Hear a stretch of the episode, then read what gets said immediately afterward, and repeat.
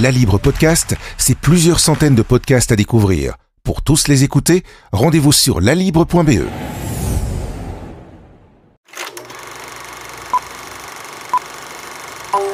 Bonjour à toutes et à tous, bienvenue dans les podcasts de la Libre. Alors c'est le week-end, donc euh, on va se lancer avec Francis Van dans euh, notre petite euh, vision, notre petite revue de la semaine politique. Bonjour Francis. Bonjour Philippe, bonjour à toutes et à tous. Et, et, merci à vous toutes et tous aussi de nous suivre dans les podcasts de la Libre, plus nombreux chaque semaine. Ça nous fait quand même bien plaisir de partager ces quelques minutes avec vous et, et, et entre nous, Francis. En effet. Oui, très heureux. Merci. Merci de nous suivre de plus en plus. Alors, on va commencer par, euh, bah, par les bonnes nouvelles. Enfin, il y a, y a beaucoup de bonnes nouvelles quand même. Ça a été une semaine, j'allais dire par rapport à la précédente, plus calme. Peut-être que c'est l'arrivée euh, du soleil, le printemps tardif ou, ou l'été euh, précoce. En tout cas, on a vécu cette semaine la réouverture de la culture, des salles de resto. Donc le retour à la vie, quoi. Oui, oui, ça je pense que on attendait tous ce, ce signal. Les terrasses étaient déjà ouvertes. Maintenant, on peut aller dans les restaurants à l'intérieur, même si évidemment il fait tellement beau qu'on n'a pas tellement envie de s'enfermer dans les restaurants.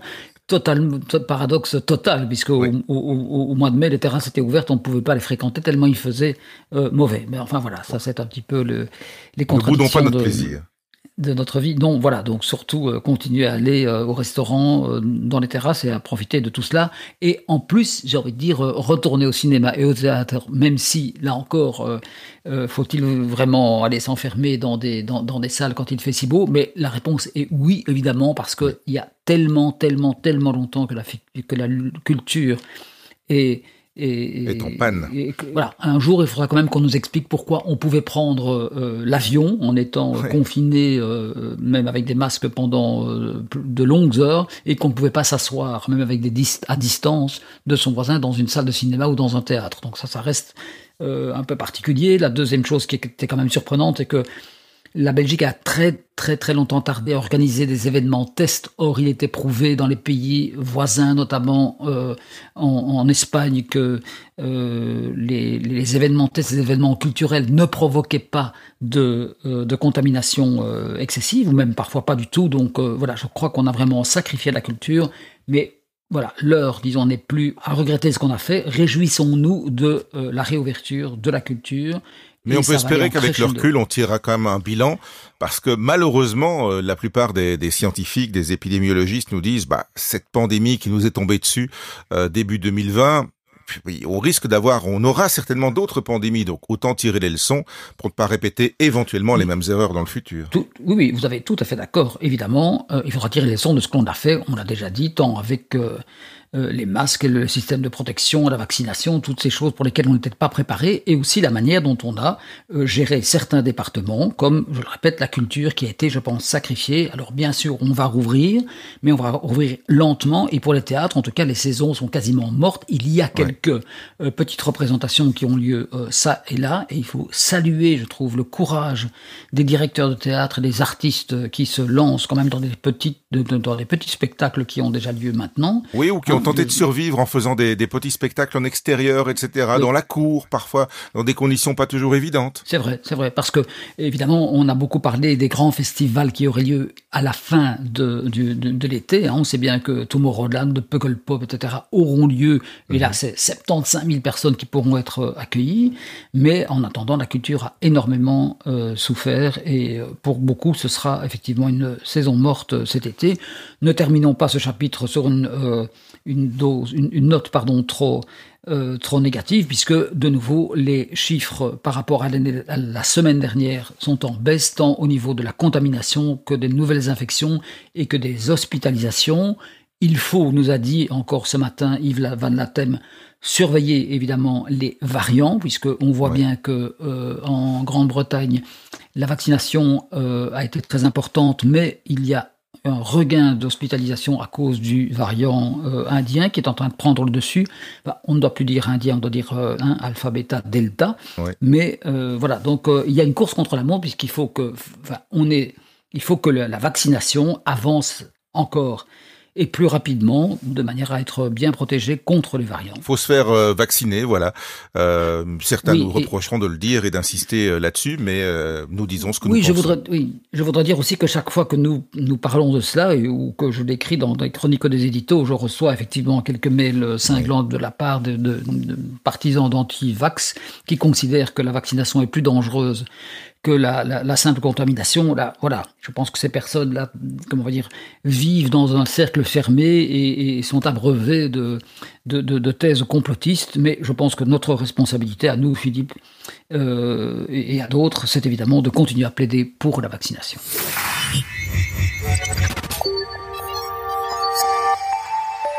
Dans un autre genre, c'est le début de l'Euro de foot.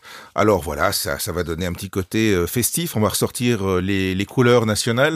ça n'arrive pas euh, si souvent, hein. mais on pourrait quand même avoir un petit drapeau en berne aussi parce que on aurait pu accueillir des compétitions telles que celle-là. Et puis, c'est finalement c'est la complexité du pays qui empêche ça. Souvenez-vous, en effet, il y a quelques années, euh, la Belgique avait décidé euh, d'accueillir euh, les, les, compétitions de, de l'Eurofoot et on devait pour ça construire un, un, nouveau stade ou éventuellement en rénover un autre.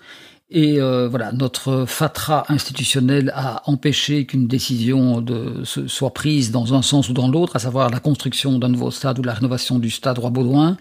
Et la conséquence de tout cela est que voilà, il n'y aura pas de euh, compétition en Belgique. C'est tout à fait euh, regrettable, alors que nous avons une équipe euh, nationale formidable qui figure parmi les favoris, tout comme la France, si j'ai bien lu, parce que je ne suis pas un grand spécialiste. la France, l'Allemagne, l'Espagne le, et l'Angleterre, je pense.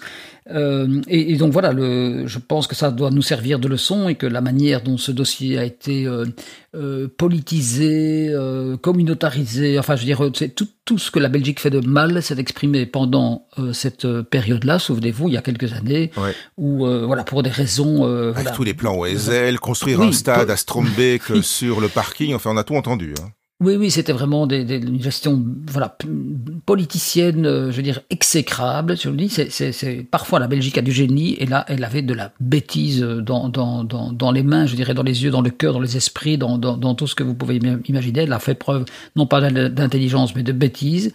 Et la réalité, euh, voilà, est qu'aujourd'hui, nous n'avons pas de stade suffisamment. Alors que c'est la Belgique, hein, je veux dire, ce n'est pas. Euh, oui, c'est pas le tiers monde a priori. Hein, non, non, voilà, voilà. Et encore, je pense qu'il y a des stades sans doute plus euh, flamboyants dans, dans, dans, dans, certains pays, dans les, les, les, pays en voie de développement. Mais voilà, non, c'est vraiment pour des, des raisons d'ego, des raisons de rivalité euh, politique. Des baronnies, en fait.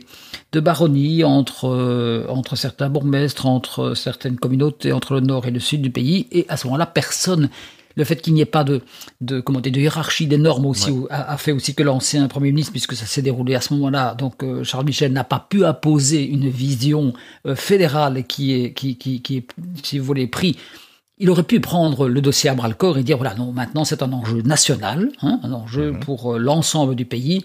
J'impose telle solution. Mais nos voilà nos, nos, nos institutions n'ont pas permis cela. Et donc je pense que, et là encore, ça revient à ce que nous disions tout à l'heure, nous n'avons pas tiré les leçons de cet échec, et le, voilà, le résultat est que la Belgique euh, n'organisera pas euh, un, un, des matchs qui se dérouleront dans 11 autres euh, villes, mais, mais, pas, mais pas en Belgique, voilà, dans d'autres pays.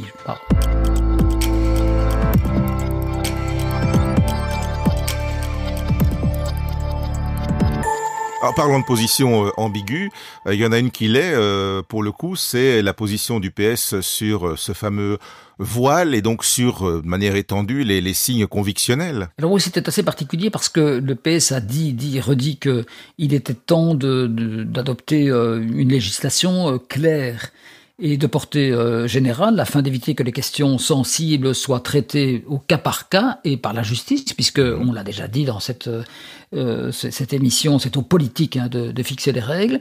Mais donc le PS s'est déclaré pour l'interdiction des signes convictionnels dans le secteur public, puisque c'est bien de ça qu'on, dont on parle. Mais donc pour tous les agents qui exercent des fonctions d'autorité, c'est-à-dire des fonctions de décision et de contrainte, et qui sont donc en contact visuel avec le public. Et beaucoup ont considéré que c'est une que cette position que l'on peut comprendre, mais était évidemment très difficile à appliquer euh, au quotidien, et puisque certains certains agents peuvent passer, disons, d'un statut à l'autre euh, au cours de la même journée, donc il était difficile de dire dès le départ. Euh, tel, vous, monsieur ou madame, euh, voilà, vous pouvez porter des signes convictionnels ou vous pouvez pas porter des signes convictionnels en fonction de telle situation. Donc, Heureusement, je veux dire, on, a quitté un peu, euh, souvenez-vous, il y a une semaine ou quinze jours, c'était la, un petit peu apaisé. ça s'est totalement euh, apaisé. Je pense que tous les partis continuent à penser qu'il faut bien sûr défendre le principe euh, de, neutralité. Moi, je préfère cela à, la laïcité. Donc, je pense qu'il faut défendre le principe de neutralité. Mhm. Il faut évidemment aussi éviter toute discrimination, notamment à l'emploi, de la part de personnes qui portent des, des, des signes convictionnels. Et et ça touche évidemment surtout, surtout les femmes. Donc je pense que ce sont ces deux éléments qu'il faut essayer de, concilier euh, à travers une position, mais qui doit être euh, voilà exprimée après un débat serein, après des auditions, euh, et, et, je trouve que voilà, heureusement, euh, le, la sérénité, je dirais, est, est revenue, et beaucoup, dont euh, Olivier Minguin, l'ancien président de Défi, a, a, a souligné que il n'y avait pas d'accord politique hein, au gouvernement bruxellois entre les partis pour changer les règles, et que c'était, on, on, en a parlé, les, écologistes qui ont, forcé la, mise à l'agenda de ce, de, ce débat. Euh, donc voilà, d'une manière que je trouve un peu euh, euh, brutale et, non respectueuse, je dirais en tout cas des autres partis politiques avec lesquels ils partagent le pouvoir à Bruxelles.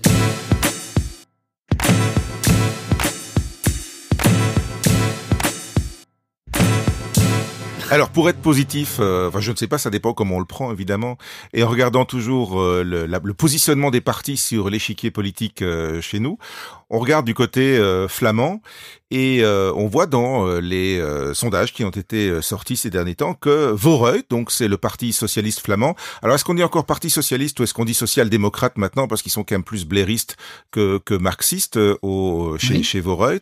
Mais donc ils ont coiffé le CDNV dans, dans les, les sondages et moi ça, ça me rappelait euh, il y a une vingtaine d'années, la période où euh, Steve Stewart avait pris euh, les, les, rênes du SPA à, à l'époque pour donner à ce parti un espèce de renouveau et qui avait fait un véritable boost dans les dans les sondages et aux, élections aussi. Ce sont à chaque fois deux personnalités assez atypiques. Oui, oui, souvenez-vous de Steve Stewart qui avait qui était cafetier, qui a été barman dans, le labour à Celt. Oui, et qui avait la grande la grande qualité, disons, d'être tout à fait proche de, de ses électeurs. Euh, on, revient à la discussion de, de, tout à l'heure, et donc euh, parce qu'il avait côtoyé euh, les, les, les, citoyens, il, connaît, il avait une, une, vraiment une très très grande proximité. Donc ça a été un homme, ça a été un peu une comète aussi, parce qu'il est, il est arrivé.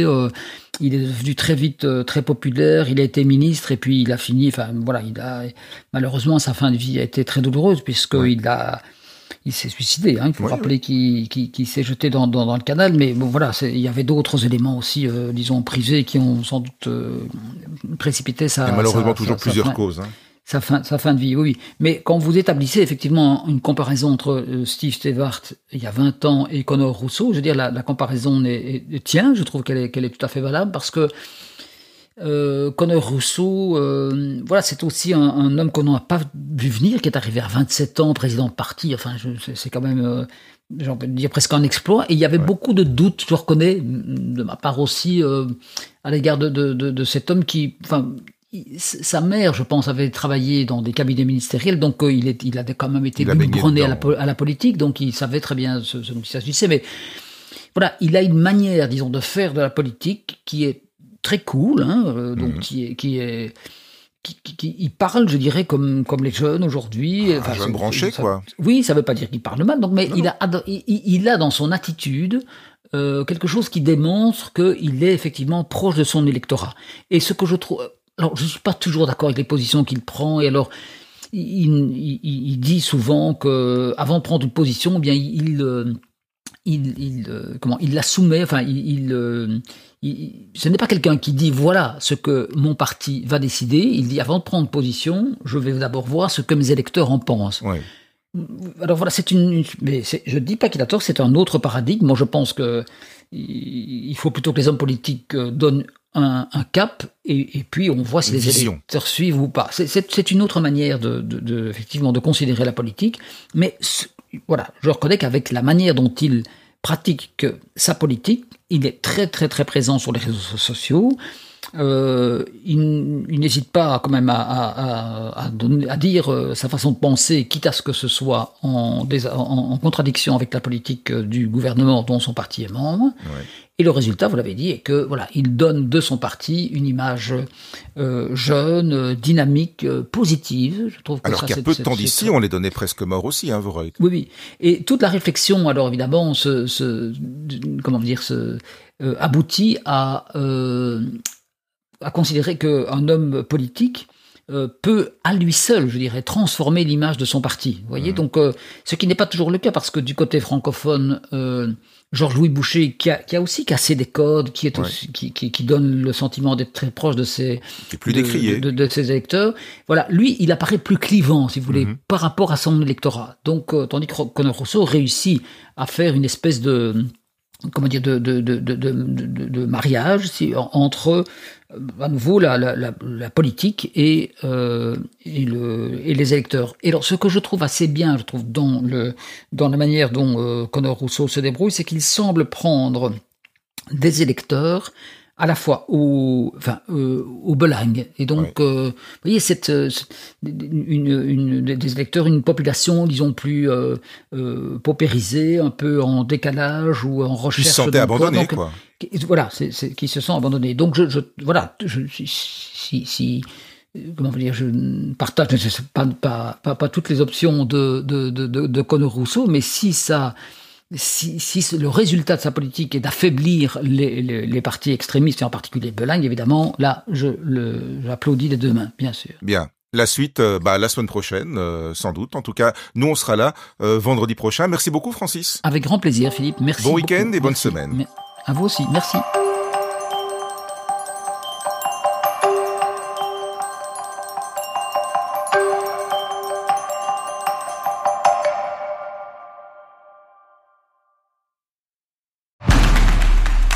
La Libre Podcast, c'est plusieurs centaines de podcasts à découvrir. Pour tous les écouter, rendez-vous sur lalibre.be.